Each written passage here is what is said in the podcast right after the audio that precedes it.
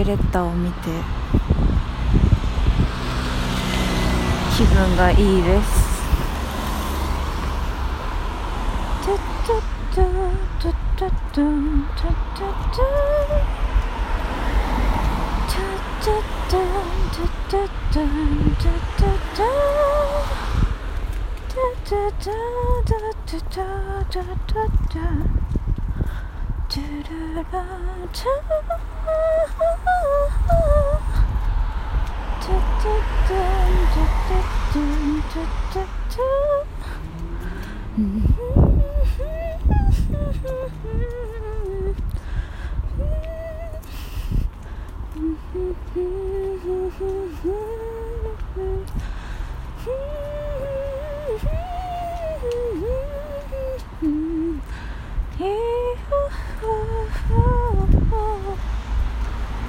なんかドイツ人の拍手は心があるんだよな。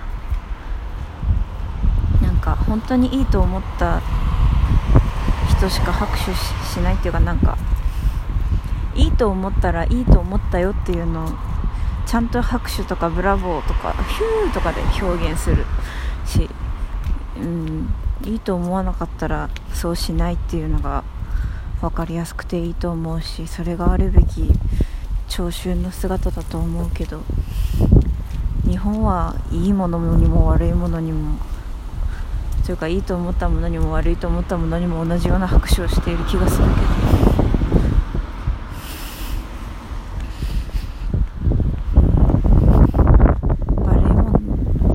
好きじゃないものは好きじゃないよって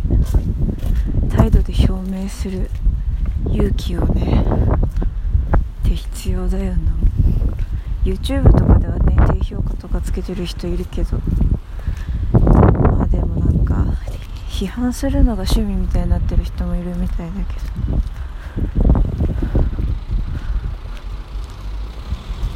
なんかなんでそんそういう発想になったのかは忘れたんですけど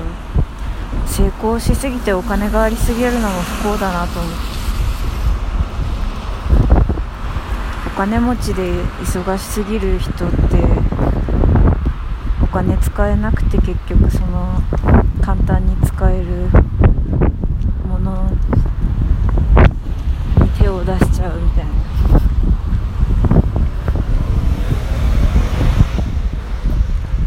なんかハンブルクに日本人ですっごく活躍してる指揮者がいるんですけどなんかもうもう結構な年なんですけどすごい何て言うんだろう。ガリガリのおじいさんになってていやもともとなのかよくわからないけど。で1日2公演とかやってるらしくてなんか心配で彼は本当に幸せなんだろうかと思ってしまったりするな。そこそこでいいな私。なんか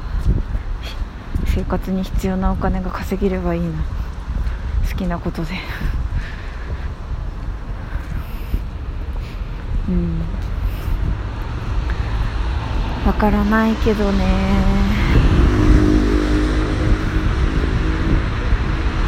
今日見たオペレッタはこう中学生の時吹奏楽コンクールで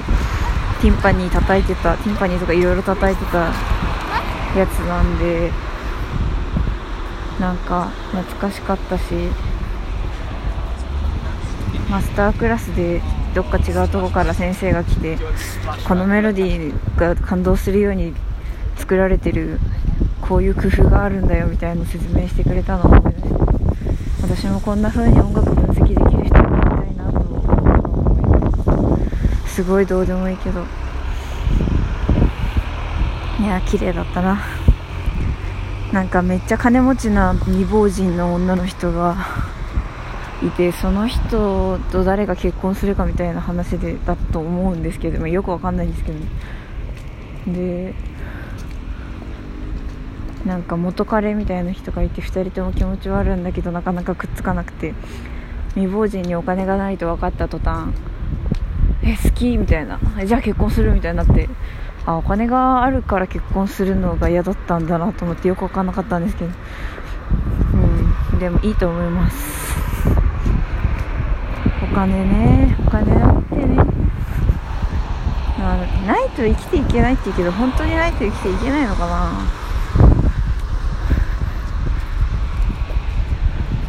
なんとかなるんじゃないかな。信頼関係があれば誰かと。なんかそういう無理だと言われている状況でどう生き残るかとかどうするかとかを考えるのって楽しいと思いますよ。私もこの間日本に遠距離遠距離の彼に会いに行くためにクラウドファンディングを立ち上げようかなと思ったけどやめたなんかその予定が合わなくてやめたんですけど立ち上げたとしたらなかなか難しいクラウドファンディングになるはずなのでそんなの自分の金でいけよって絶対誰もが思うのでどういうストーリーを見せ見せればというかどういうものを提示すればたまるかっていうのを考えるの面白そうだなと思ってたんですよね。そういうなんか無理そうなものをやってみるっていうのは新たな発想が生まれるチャンスだと思いますね。えー、お腹すいたな。すっごく久しぶりにマクドナルドに行こうかな。タッタッタンタッタッタンタッタッタン。ということで雑談会でしたね。はい。なんかね最近小説ブームっていうのは前回話したんですけどね。今はね何読んでるんだっけ？今はなんか石田イラとあそうなんか YouTube にあの人生に文学をっていうプロジェクトのあのアカウントがあってそこがなんか小説家がなんか大学とか図書館で